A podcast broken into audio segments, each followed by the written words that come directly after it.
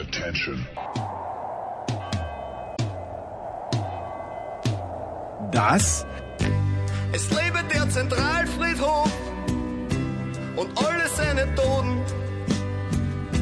Der Eintritt ist für Lebende, hat ausnahmslos verboten. ist Olympia Fast Daily auf sportradio 360.de. Ja, es ist wahr. Wir sind immer noch geblendet von der Eröffnungs-, der Schluss- und überhaupt allen Feiern in London 2012. Und haben schon wieder vergessen, dass in Sochi Berge verschoben wurden und in Rio Milliarden verbrannt oder zumindest in die Taschen bestens beleumundeter Lokalgrößen geflossen sind. Das ficht uns nicht an. Wir üben schon mal virtuell die Ehrenrunde in einem leeren Stadion. Mit neutraler Flagge versteht sich. Olympia Fast Daily. Jetzt. Wir machen heute den Auftakt mit Schwimmen. Gestern hat uns Kaiser erklärt, warum so früh geschwommen wird in Tokio. Und der Mann, der davon profitiert, ist Heiko Olderb. Moin Heiko. Moin, noch muss ich dazu sagen, noch. Und das ist echt schön, weil die Schwimmwettbewerbe, die beginnen hier um 9 Uhr, also um 21.30 Uhr. In zwei Stunden ist das ja alles durch. Und das sind sogar so verträgliche Zeiten, dass unsere Kinder da auch noch zugucken können. Aber wir fliegen, ja, hatte ich neulich schon erzählt, Dienstag nach Deutschland. Das heißt, es dann ab Mittwoch 3.30 Uhr aufstehen. Mitten in der deutschen Nacht. Das ist dann echt ein Nachteil. Aber ansonsten ähm, ist es dann, glaube ich, schon besser, alles andere dann halt in Deutschland zu gucken. Weil hier, ich merke schon, ich bin so wieder in meinem Rio-Rhythmus. Vier Stunden Schlaf die Nacht. Diesmal natürlich nur aus sage ich mal, Liebe zum Sport und Liebe zu den Olympischen Spielen. Mich zwingt ja niemand dazu. Ähm, aber ja, das sind wieder lange Nächte und wenig Schlaf. Mit dem Unterschied, dass äh, in Rio ähm, waren halt, sag ich mal, wusste ich, was am nächsten Tag auf mich zukommt. Hier hast du halt noch immer zwei Kinder zu bespaßen, die äh, mitunter nicht ganz berechenbar sind. Ne? Und das ist dann anstrengend. Und was du in Rio natürlich wusstest, Fleisch war dein Gemüse. Ich weiß nicht, ob Katie auch äh, täglich das Steak auflegt. Und ich weiß nicht, wie das dann in MacPom sein wird. Also ich glaube, ich meine, es sind dann 18 Monate, dass ich keine vernünftige Bratwurst mehr hatte. Äh, meine Mutter weiß schon immer dann, wenn wir uns das erste Mal sehen, da kann sie, ähm, wenn meine Brüder dann auch da sind, kann sie so 10, 12 Bratwürste hinstellen. Und äh, die ersten drei, vier, die sind dann meine auch. Aber das ist wirklich, das ist Raubtierfütterung äh, gestehe ich auch gerne ein, äh, ohne groß zu kauen. Das ist einfach, ich bin da schon sehr auf Entzug. Ähm, ja. So, Heiko, also äh, Schwimmen und äh, ich habe am ersten Tag jetzt schon ein bisschen festgestellt, die Australierinnen scheinen zurück zu sein und das mag möglicherweise das größte oder das interessanteste Rennen heute gewesen sein für die Amerikaner, weil Katie Ledecky war bei 400 Meter Freestyle am Start, äh, hat aber nicht gewonnen, Heiko hat nicht gewonnen, wie schon bei der WM vor zwei Jahren in Südkorea auch nicht. Hat wieder gegen Ariane äh, Titmus verloren aus ähm, Australien, ihre ja mittlerweile große Rivalin. Ich fand, die haben mir das so ein bisschen zu sehr hier als das große Duell, das man unbedingt sehen muss, hier hochgespielt, aber das können sie ja bei NBC. Ähm, hier, das, das fand ich ein bisschen doll. Also ich glaube jetzt nicht, dass die Leute äh, das jetzt hier um, ich weiß gar nicht, wann war das Rennen, war das um 11 Uhr und 23 Uhr Ortszeit, dass die Straßen leergefegt waren und von äh, Connecticut bis rüber zu Schmieder in Kalifornien alle gesessen haben. Ähm, aber klar, Ledecky ist ein großer Name und wenn so eine, sag ich mal, eine Rivalin hat, dann muss die Rivalin schon was Besonderes sein. Und äh, das war vor zwei Jahren schon, da hat Ariane Titmus Katie Ledecky damals noch überraschend geschlagen und sicherlich war das heute auch nicht ganz, oder ich sage mal, es ist mittlerweile keine Selbstverständlichkeit natürlich, dass du eine Katie Ledecky schlägst. Es war schon, würde ich auch sagen, wieder eine Überraschung, aber jetzt nicht mehr so sensationell und äh, allerdings sah das gar nicht so gut aus, weil bis 250 Meter hatte Ledecky fast eine, eine Länge Vorsprung und ich muss sagen, ich habe das Rennen vor zwei Jahren bei der WM nicht gesehen. Ich weiß nicht, wie Arian Titmus da geschwommen ist, ob sie da auch, sag ich mal, erstes Langsam hat angehen lassen, aber das war schon stark, wie, ähm, wie Titmus dann zwischen 250 und äh, bis 300 Meter da auf diesen 50 Metern einer Katie Ledecky eine halbe Sekunde abgenommen hat. Dann kam die vorletzte Wende, dann war sie vorne und dann, dann war es das. Und meine Frau, die hat mal, ja, würde sagen, mindestens semi-professionell geschwommen, eigentlich noch mehr sogar, aber sie mag das nicht so gerne hören. Ähm, die hat gesagt, also sie versteht es nicht, dass eine Frau wie Katie Ledecky äh, bei jedem bei jedem Zug äh, atmet. Also da sah die Titmus viel geschmeidiger aus ähm, und hat letztlich gewonnen äh, und ist äh, das beeindruckendste neben diesem, sage ich mal, ja, starken Finish von Titmus war allerdings die Reaktion ihres Trainers. Da können die zwölf Hörerinnen und Hörer, sind es noch, ne? Oder sind es schon mit, mittlerweile 13? Es kommt darauf an, ob man meinen, den Studio mitzählt oder nicht. Wir sind, glaube ich, nach Ja. wie vor bei zwölf. Ja, ähm, immer noch ein elitärer Kreis. Ja, ja, das ist wahr. Ähm, die könnt ihr mal nach Dean Boxall, B-O-X, B-O-X-A-L-L, äh, googeln oder auch bei Twitter nachgucken, ähm, wie der reagiert hat. Also der Typ ist eine Mischung aus André Rieu und ähm, Tim Lobinger vom Aussehen her. Und der ist da abgegangen, wie ich abgehen werde, wenn ich am Mittwoch in Hamburg lande und den ersten Bratwurststand sehe. Also guckt euch das an, äh, es lohnt sich, sag ich mal. Äh, Wahnsinn. Freude pur. Hat seine Maske da vom Gesicht gerissen, hat dann äh, da Bewegungen gemacht, wie ich äh, sie nur von Jürgen Schmiede auf der Tanzfläche in Vegas kenne. Ähm, ja, klickt euch rein, äh, es, es, es lohnt sich. Das war ein absoluter Hingucker und Freude pur. Der tunesische Trainer, ähm, wann war es? Am Sonntag war da vielleicht nicht ganz so gut dabei, aber diese Freude, die war auch nach den 400 Meter Freistil der Männer, war natürlich auch wahnsinnig groß. Jetzt äh, gibt es bei den Männern Caleb Dressel, äh, der Caleb. Caleb, Entschuldigung, Caleb Dressel, der nicht an die Marke von Michael Phelps herankommen wird, aber der sich schon auch vorgenommen hat. Ich glaube, in drei Einzelwettbewerben ist er auf mit, möchte er gerne Medaille gewinnen, selbstverständlich Gold. Und die Amerikaner haben, das ist ja auch jetzt nicht selbstverständlich, aber haben die 4x100 Meter Freestyle gewonnen. Das finde ich immer eigentlich mit. Ja, 400 Meter Lagen, 4x100 Meter Lagen gefällt mir noch besser, aber es ist schon ein Renommee, Heiko, glaube ich, wenn Äh, du diese Staffel gewinnst. Ähm, ja, zumal da waren die Italiener, waren im Halbfinale die schnellsten und bei den Amis, da muss ich sagen, haben Katie und ich uns an. Wir kannten halt nur Caleb Dressel. Die anderen drei kannten wir nicht. Aber die waren, die waren echt stark. Und Caleb Dressel war halt der Startschwimmer. Und äh, selbst äh, Michael Phelps, der ist ja äh, NBC-Experte hier, der hat auch gesagt, naja, bei den 4x100 Metern, da musst du, da willst du auf keinen Fall hinterher schwimmen, weil du dann wirklich die Welle und alles abkriegst, ne, von dem, von, von deinen, äh, von deinen Gegnern, die, die halt neben dir schwimmen. Und deshalb macht es Sinn, einen Caleb Dressel halt an erster Stelle, an der ersten, äh, also als Startschwimmer aufzustellen. Der hat dann auch als erster gewechselt. Und dann habe ich gedacht, okay, dann haben sie jetzt haben sie aber ihr Pulver verschossen. Aber die anderen drei haben das ganz, ganz stark gemacht und das war ein souveräner Sieg und das war das erste Gold jetzt äh, von Caleb Dressel.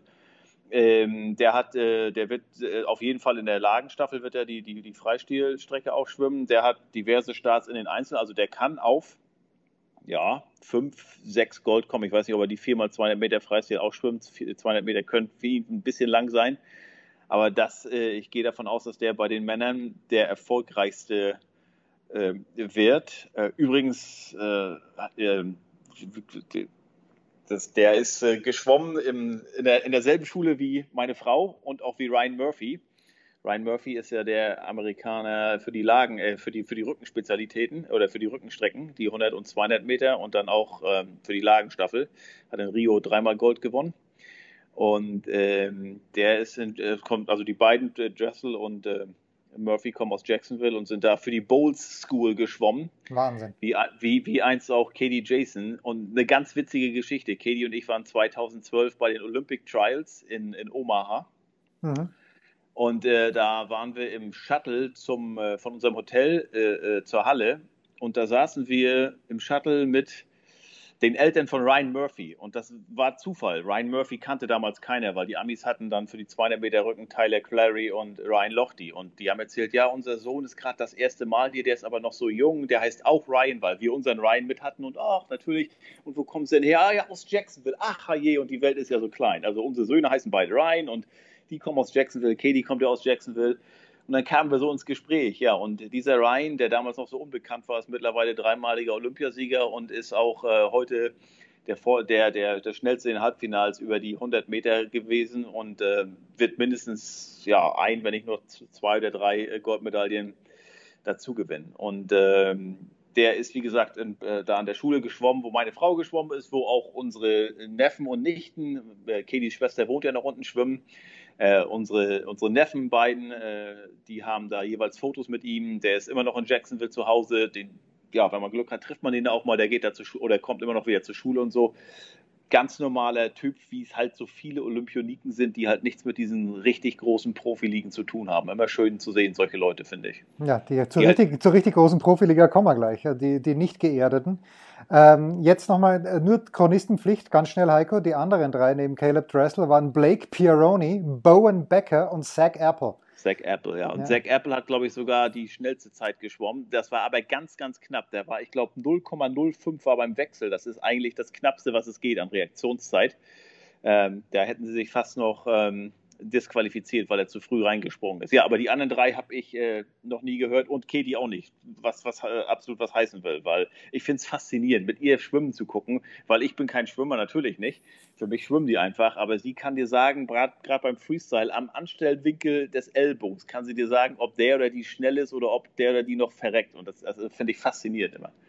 Ich, ich rechne gerade ganz kurz nach. Wir haben 308, das heißt, die Durchschnittszeit müsste bei 47 Sekunden in etwa gelegen haben. Äh, ich hoffe, ich habe mir da nichts verrechnet. Äh, letzte Frage zum Schwimmen. Wer war nochmal der, der Vollhorst, der das Kapitol gestürmt hat? Das war aber nicht Ryan Lochte, oder? Also der nee, das war Cleet, Cleet Keller. Ah, okay, gut. Okay, alles klar. Dann, dann lassen wir das Thema ruhen, aber ich dachte mir, Lochte wäre wär dann doch zu populär gewesen. Äh, bei Lochte gab es genau. auch ein paar Dinge, glaube ich, die nicht ganz, in, übrigens, ganz koscher übrigens, waren. Kennst du, kennst du, wo ich gerade hier äh, die Bold School in Jacksonville erwähnt habe, kennst du Anthony Nesty noch? Äh, sagt mir im Moment nichts. Ich kenne nur Alessandro Nesta, aber der hat für Milan gekickt und es war, glaube ich, nicht genau. auf der Schule. Anthony Nesti war 1988 so aus Surinam und die Bowl School ist dafür bekannt gewesen, dass sie damals viele internationale Schwimmer, äh, die haben da trainiert halt auch. Und der Trainer war Greg Troy, der mit der, der später der Trainer von Ryan Lochte wurde und auch 2012 der US-Olympiatrainer wurde, der Männer. Und äh, Anthony Nesty hat damals über die 100 Butterfly, ähm, hat er Matt Biondi um eine Hundertstel geschlagen. Es war die erste Goldmedaille für einen Schwarzen bei Olympischen Spielen. Und später kam dann noch dazu, vier Jahre später, Martin Lopez Subero. Der hat für Spanien in Barcelona gewonnen, auch da von der Bowl School. Also, liebe Hörerinnen und Hörer, wenn ihr äh, eure, wenn eure Kinder mal was werden sollen, schickt sie nach Jacksonville an die Bowl School vor allen Dingen als Schwimmer. Bill Simmons, ja. der, also ich, ich habe mein Twitter-Konto eröffnet vor gefühlt 50 Jahren und der erste Follow, den ich gemacht habe, war Bill Simmons. Damals noch Nein, ESPN. war, sei ehrlich, das war Schmieder. Komm. Ja, Schmieder war damals noch, glaube ich, gar nicht bei Twitter, aber egal. Bill Simmons hat nach der Auftaktniederlage der US-amerikanischen Basketballspieler getwittert, getweetet, dass er sich schon sehr auf das Finale Slowenien gegen Frankreich freut und dass er hofft, dass die Amerikaner wenigstens die Bronzemedaille mitnehmen können. Ist das äh, Galgenhumor oder ist da, liegt da wirklich einiges in Argen, im Argen? Sie werden natürlich die Gruppe überstehen, weil gegen Iran können sie nicht verlieren. Aber ich dachte halt, okay, Vorbereitung nicht wahnsinnig gut gelaufen, aber gegen Frankreich jetzt auch verloren. Ja, aber vor zwei Tagen hatten wir schon darüber gesprochen mal und da habe ich ja schon gesagt, dass es äh, ja zum einen der schwerste Gegner gleich zum Auftakt ist für die Amerikaner und dass bei denen die Vorbereitung nicht lief wegen Covid, wegen Verletzungen. Ein Bradley Beal zum Beispiel musste abreisen, weil er Covid hatte. Ein Kevin Love hat festgestellt, hm, ich bin ja doch gar nicht in Form, ich hau auch wieder ab. Da musste dann auch kurzfristig was nachnominiert worden äh, werden. Die sind mit neun Leuten angereist am Donnerstag erst, äh, am Sonnabend. Äh, also wenige Stunden vor dem Spiel am Sonntag kamen dann mit Devin Booker, Drew Holiday und äh, Chris Middleton drei, die bis Dienstag gestanden haben. Ähm, und mittlerweile, man muss sagen, die, die, die Kritik an Greg Popovich wird, wird ein bisschen lauter, weil Pop war vor zwei Jahren schon Trainer, als die Nationalmannschaft bei der WM nur siebte wurde. Das war das schlechteste Abschneiden überhaupt für Amerikaner bei einer WM. Nun nehmen sie die WM immer nicht ganz so, so ernst. Also da waren vier Spieler von den Boston Celtics dabei. Das sagt schon einiges. Ähm, äh, aber der Kader jetzt, er soll, was die Experten hier sagen, gut sein, was die Schützen anbetrifft. Damian Lillard, du hast einen, natürlich allen voran äh, einen, äh, einen Kevin Durant, Jason Tatum kann auch ganz gut von außen schießen. Ähm, und ich glaube, die brauchen vielleicht diesen Wegschuss. Und du hast natürlich halt auch mit den Franzosen eine Mannschaft, äh, die auch, die, wie gesagt, vor zwei Jahren schon die Amis geschlagen haben im Viertelfinale der WM und äh, die halt auch viele NBA-Spieler dabei haben. Es sagt aber auch viel über die Amerikaner aus, wenn ein Evan Fournier mit 28 Punkten der aller Punkte von Frankreich erzielt. Also der spielt ja jetzt seit der Trade Deadline hier für die Boston Celtics, ist komplett hinter den Erwartungen zurückgeblieben und äh, spielt aber dann gegen die, gegen die Amerikaner äh, groß auf. Ich bin gespannt, was die anderen sind. Die Slowenen, die schießen jetzt gerade Argentinien ab. Ich glaube, Luca hatte zur Halbzeit schon 31 Punkte, Luka Doncic. Ähm, also es ist auf jeden Fall nicht so, dass diese Mannschaft, diese amerikanische Mannschaft äh, äh dasteht mit den ganz, ganz Namen und äh, sag ich mal, die anderen, die Gegner, wie immer sie auch heißen werden, im Kopf schon 10, 15 0 hinten liegen. Ne? Also es wird ja nach wie vor fast schon reflexartig auch immer dann in den deutschen Medien, wenn es um Olympia geht, vom US-Team als Dream Team gesprochen, warum auch immer. Ich finde, das ist eine Beleidigung. Also wir kennen ja alle Last Dance, äh, die Szene, wo Michael Jordan da sagt, and I took it personally. Da, also wenn ich er wäre und das hören würde, dass die jetzigen das jetzige US-Team auch als Dream Team gilt, da würde ich mich auch also beleidigt fühlen. Da hätte ich auch, wär, wär, wär, da wäre ich eingeschnappt. Ähm, und wie gesagt, ich, ich, weiß nicht, wie gut Greg Popovich ähm, so den internationalen Basketball kennt. Also er ist unbestritten ein großartiger NBA-Coach, der ist nicht umsonst fünfmal Meister geworden. Allerdings, wer war das? War das Stephen A. Smith oder wer hat es gesagt hier? Seitdem halt Kevin, äh, nicht Kevin Durant, seitdem Tim Duncan ähm, ja, seine Karriere beendet ja. hat, war dann nicht mehr so viel ne, mit, äh, mit, mit Pop. Und ähm, ja, müssen wir mal, müssen, müssen wir mal sehen. Aber äh, das ist kein. Ja, es gibt viele andere internationale Teams, die wie gesagt auch NBA-erfahrene Spieler haben und die richtig Bock haben auf diese Amis und die sich auch was zutrauen, weil sie halt sehen, dass sie auch ähm, verwundbar sind. Das ist aber interessant, ne, wenn man so dieses Coaching sieht. Also da hast du halt Greg Popovich, so einen erfolgreichen NBA-Trainer, der ja, wen hat er beerbt? Mike Krzyzewski, der ja in seiner gesamten Karriere äh, nie über College hinausgekommen war. Der war ja der Coach von, von, von Duke.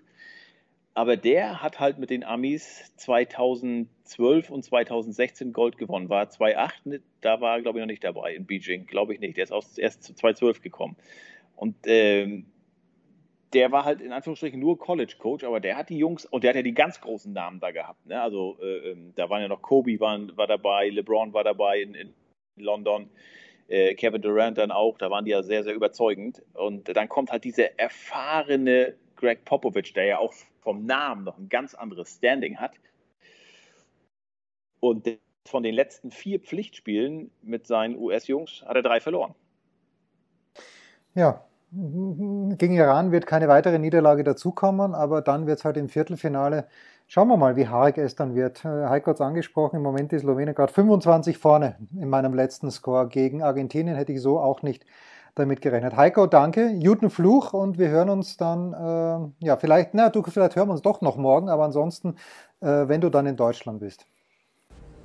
Weiter machen wir mit der fantastischen Saskia Leite in Tokio. Saskia, die deutschen Handballspieler haben 33-25 gewonnen gegen Argentinien. Wenn ich mir das Ergebnis anschaue, hm, sage ich, okay, 33-25, da never in doubt, wie wir Österreicher sagen. Was denn wirklich never in doubt?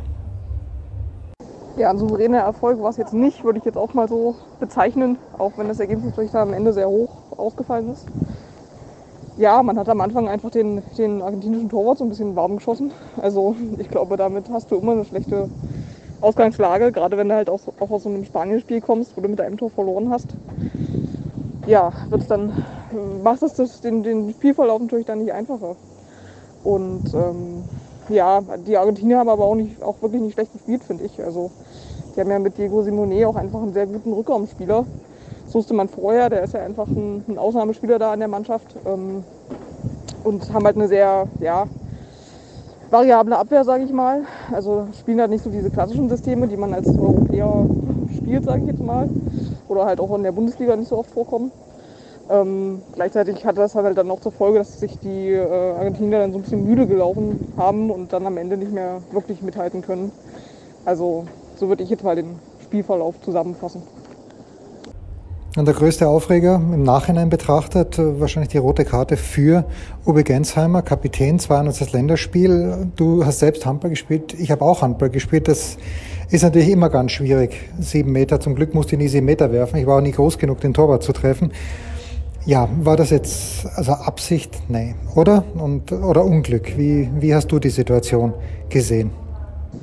Ich würde jetzt keinem Handballer unterstellen, dass er in der 46. Minute aufs Feld kommt und den Torhüter absichtlich mit seiner ersten Aktion an den Kopf wirft. Man kann, glaube ich, eher die Frage stellen, warum er halt diesen riskanten Wurf, sage ich jetzt mal, wählt und sich da nicht deutlicher einfach für eine Ecke entscheidet. Sieht am Ende immer besser aus, natürlich. Ich weiß nicht, was da seine Gedanken waren, ob er es besonders gut machen wollte, was ich mir durchaus vorstellen könnte. Weil, wie gesagt, Kapitän zweites Länderspiel. Dann willst du vielleicht auch einfach jetzt zeigen, ähm, du hast, hast, auch einen Anteil an diesem Erfolg. Ähm, ja, aber manchmal ist es ja auch einfach nur eine, eine, Momententscheidung. Du überlegst es dir vielleicht vorher auch nicht und dann kommt sowas dabei raus. Also das würde ich jetzt nicht überinterpretieren und sie haben es dann am Ende ja auch ganz gelassen genommen. Aber glücklich sieht anders aus. Ja, es geht weiter mit unserem Olympia Daily. Jetzt bin ich auch mal in einem Pressezentrum, genauso wie Sebastian Kaiser. Sebastian, du bist noch beim Tennis, denke ich. Du hast äh, gerade den Weltranglisten ersten gesehen, Djokovic. Sechstes Match gegen Struff, sechstes Mal gewonnen. Ich fand ihn schon sehr, sehr konzentriert und stark. Wie fandest du ihn, den Weltranglisten ersten? Kann man nicht mehr dazu sagen. Genau so war es. Also hat das gemacht, was er machen musste. Nicht zu viel, nicht zu wenig. Hat äh, im entscheidenden Moment gerade im ersten Satz das Break gemacht. Ähm, Zweiter Satz habe ich sogar noch souveräner gesehen. Also ähm, ja, das, was man vorher vermutet hatte, es geht nur über ihn. Also äh, alle anderen haben da nur wenig zu bestellen, würde ich sagen, wenn er nicht irgendwie Magenkrämpfe hat und sich ein Bein bricht. Und ich habe immer auf dem Zettel, das weißt du, vor allem am Best of Three, äh, Alexander Zverev, der natürlich überhaupt keine Probleme gehabt hat in seiner zweiten Runde gegen Galan. Ich weiß nicht, hast du Zverev danach gesehen? Hast ein bisschen was aufgeschnappt? Äh, er kann ja nur eigentlich nur hochzufrieden gewesen sein.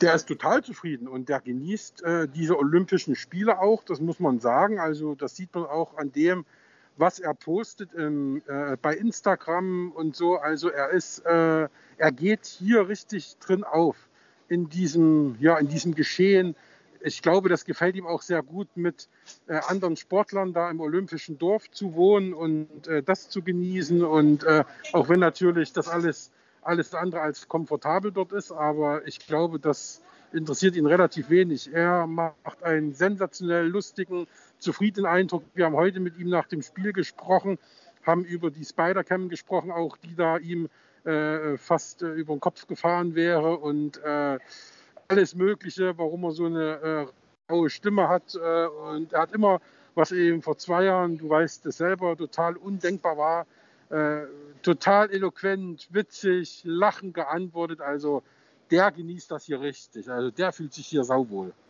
Er wird aber nicht, Sebastian, der DTB hat ihn nicht genannt für hm, das Mix-Doppel, was ich eine gute Entscheidung finde. Siegemund Krawitz und Friedsam Pütz, ähm, ich weiß nicht, ob sie reinkommen. Äh, Gab es darüber auch ein Gespräch oder ist das eh logisch, dass wenn jetzt im Einzel und Doppel noch drin Nein, ist, dass er nicht na, spielt? Ja, das ist, also daran haben wir auch gar nicht mehr gedacht. Das, äh, äh, das Mixed äh, wäre ja nur interessant gewesen für ihn mit Angie Kerber. Die beiden dominierenden deutschen Spieler der letzten Jahre spielen zusammen Mixed. Und das bei Olympischen Spielen, das wäre wie, als, als wenn 1988 Boris und Steffi zusammen Mixed gespielt hätten. Äh, das ist eine Geschichte, die war, glaube ich, nur darauf begründet und auf nichts anderem. Ähm, und jetzt ist es ganz natürlich, dass man sagt, pass auf, wir haben hier äh, 40 Grad, heute waren es weniger, heute war es richtig angenehm äh, für alle Beteiligten. Und äh, pass auf, wir lassen das weg. Und das wird er selber gesagt haben. Und ich glaube, dass die Diskussion darüber nicht länger als fünf Sekunden gedauert hat. Also das war eine folgerichtige und logische Entscheidung, dass die kein Mixed spielen. Oder dass er kein Mixed spielt. Ja, Zverev spielt jetzt gegen Basilashvili. Wir wollen nicht vergessen, noch ein Deutscher ist ins Achtelfinale gekommen. Ein bisschen untergegangen gegen Max Purcell, der gewonnen. Da muss er auch gewinnen. 3 und 0 ist natürlich stark. Dominik Köpfer. Äh, der scheint auch gut im Team integriert zu sein. Ich schaue ja auch immer auf Instagram bei Pütz und bei Struff. Also äh, scheint ein richtig lässiges Team zu sein. Das hat er auch erzählt äh, danach. Also wir haben uns auch gerade mit ihm äh, vor ein paar Minuten geredet und er sagt auch, macht ihm total Spaß. Er hat natürlich diesen Zusammenhalt, diesen Teamgedanken äh, früh am College gelernt, weil da geht es natürlich in Amerika nochmal anders zu als in Europa oder speziell auch als in Deutschland. Ähm, da wird das natürlich ganz anders gewertet und viel größer geschrieben als bei uns. Und äh, das merkt man ihm auch an. Das hat er natürlich verinnerlicht da aus seiner langen Zeit in Amerika. Und er ist äh, auch einer, dem das hier sichtlich Spaß macht. Und er sagt, äh, natürlich spielst du für dein Land und natürlich ist es was anderes, als wenn du äh, bei einem Turnier spielst und ja im Grunde genommen dort nur für dich spielst. Und äh, das, also man hat wirklich den Eindruck, dass das eine richtig gute Truppe ist, die also jetzt äh, sowohl hier gemeinsam auftritt, auch als Einzelspieler wie auch natürlich dann, das hat ja auch Dominik Köpfer dann nochmal gesagt, ähm, dass natürlich im Davis Cup genauso, dass man da sagt, okay, Mensch, hier geht es für Deutschland äh, um den Sieg und nicht nur für dich alleine. Und das, äh, man hat immer so den Eindruck, als wünschten die sich mehr, mehr Teamwettbewerbe, die Tennisspieler. Und äh, ja, das, man merkt auch, wie sie spielen. Auch wenn natürlich äh, äh, Dominik Köpfer gesagt hat, er weiß jetzt natürlich, dass die Favoritenrolle ab jetzt für ihn vorbei ist und er jetzt nicht mehr Favorit sein wird und er hofft, dass er eben noch ein, zwei Tage hat, mit Taifun vielleicht noch drei Tage und dann gucken wir mal. Ja, zum Taifun dann vielleicht noch ein Wort. Er spielt jetzt gegen Pablo Carreño Busta. Du hast Naomi Osaka heute gesehen gegen Victoria Golubik. Das ist ja, ja. Keine, ist keine Laufkundschaft. Die Golubik, die kann ja richtig gut Tennis spielen. Dein Eindruck? Ähm, ich hätte ehrlich, gedacht, äh, ehrlich gesagt gedacht, äh, wenn man jetzt äh, die Probleme von Osaka in der Vergangenheit nicht gehabt hätte, dass sie äh, da souveräner durchgeht. Letztendlich hat sie jetzt zwei Monate ohne Spiel gehabt, ähm, ist entsprechend in Form, wie man nach zwei Monaten ohne Match in Form sein kann. Ähm, die Aufschläge kommen noch nicht, wie sie vorher kamen, auch von der Geschwindigkeit her nicht.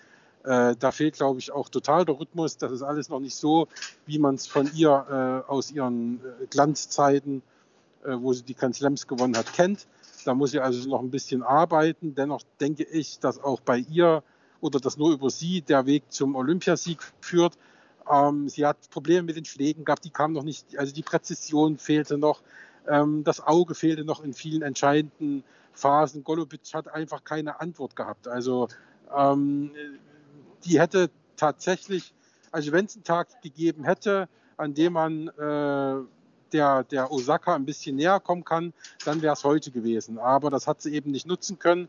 Sie hat äh, die Fehler, die Osaka gemacht hat, und sie hat auch viele Fehler gemacht, die hat sie eben einfach nicht äh, verwerten können zu ihren Gunsten. Und deswegen ist es dann auch ein lockerer, offensichtlich lockerer Zweisatzsieg gewesen, bei dem aber äh, aus, von sich aus gesehen Osaka mehr äh, äh Fehler gemacht hat, als man es äh, vom Ergebnis her vermuten mag. Soweit zum Tennis. Sebastian, du hast ja gestern gesagt, dass äh, du würdest ins Olympische Dorf fahren, um die beiden Synchronturmspringerinnen oder Brettspringerinnen, Wasserspringerinnen äh, zu treffen. Wie war es denn? Ja, das hat dann nicht geklappt. Da gab es äh, dann noch ein paar Verständigungsprobleme. Ja, ja, ja, ja. Ähm, die haben gewartet, wir sind nicht gekommen und äh, das Problem war, dass äh, äh uns nicht gesagt wurde, wann wir denn da zu sein haben. Aber ist egal, das hat sich letztendlich auch so, äh, wie du sagst, es ist sich auch so ausgegangen. Ähm, das sagt der Österreicher halt, was soll ich dir sagen? Das sagt der Österreicher. Ja, genau. Das, das, äh, wir haben dann äh, miteinander telefoniert gestern Abend noch. Äh, mit beiden habe ich da gesprochen, sowohl mit, mit Lena als auch mit äh, Tina Punze. Und das war schon ganz, äh, ganz schön und da haben die auch ein bisschen was zu erzählen gehabt und alles prima, alles super und ja, war schön. Dann sag uns noch vielleicht abschließend ein paar Worte zum Taifun. Welche hm, Wettbewerbe sind denn davon jetzt schon absehbar beeinflusst? Naja, es wurden schon Wettbewerbe, glaube ich, ich habe das jetzt nicht so ganz genau verfolgt, aber es wurden schon Wettbewerbe verlegt, beziehungsweise ähm, ja, nur eben verlegt. Äh, da geht es um, um Rudern zum Beispiel, äh, beim Segeln glaube ich auch. Also das sind schon alles, was so ein bisschen am Wasser ist, und was jetzt ganz stark Freiluft ist, ich glaube, Schießen hat auch irgendwas verlegt. Also ähm, kann ich jetzt nicht ganz genau sagen, aber die reagieren schon drauf. Allerdings muss man auch sagen, soll der Taifun wohl nicht ganz so schlimm sein, wie er gestern und vorgestern noch erwartet wurde. Also man kommt angeblich hier noch mit einem blauen Auge davon. Und äh, wie gesagt, Dominik Köpfer zum Beispiel hat da gar keine Probleme damit. Er sagt, das erlebt er pro Jahr äh, zwei bis dreimal in Amerika. Also insofern Sebastian, der ist da die Ruhe selbst. Was gibt es heute noch für dich? Oder bist du durch für heute? Ich muss, durch bin ich noch nicht. Ich fahre jetzt zurück ins, ins MPC und werde da noch schreiben. Ich habe noch äh, ein, zwei Aufträge, wo ich äh, die Zeitung füllen muss. Und danach äh, geht es, glaube ich, nur daran, äh, nochmal zu gucken, wo man noch schnell was essen kann. Aber äh, sportlich gesehen, Wettbewerb habe ich keine Zeit, äh, mir heute Abend noch was anzugucken. Ich hätte zum Männerturnen gehen können, aber äh, das packe ich, wie gesagt, von der Zeit her nicht, weil die Wege hier auch ziemlich lang sind, ehe ich jetzt von hier im Pressezentrum bin.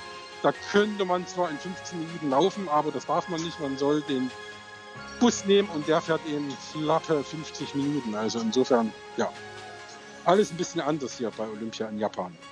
Ja, aber gut, dass du dabei bist. Schön, dass wir dich jeden Tag anrufen können. Sebastian, danke für heute. So, das war's für heute. Vom Turnen haben wir immer noch wenig mitbekommen, aber das verschieben wir nur. Wir heben es auf keinen Fall auf. Ähm, wer auch immer dann Zeit und Muße hat, macht es gut. Morgen Episode 5 oder übermorgen, aber im Zweifel eher morgen.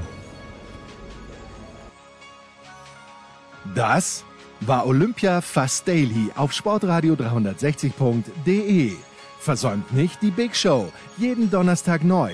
Und ab Herbst werfen auch wieder die Sofa Quarterbacks auf unbedarfte Receiver. Ach ja, folgt uns auf Facebook, Twitter und Instagram bei Sportradio 360.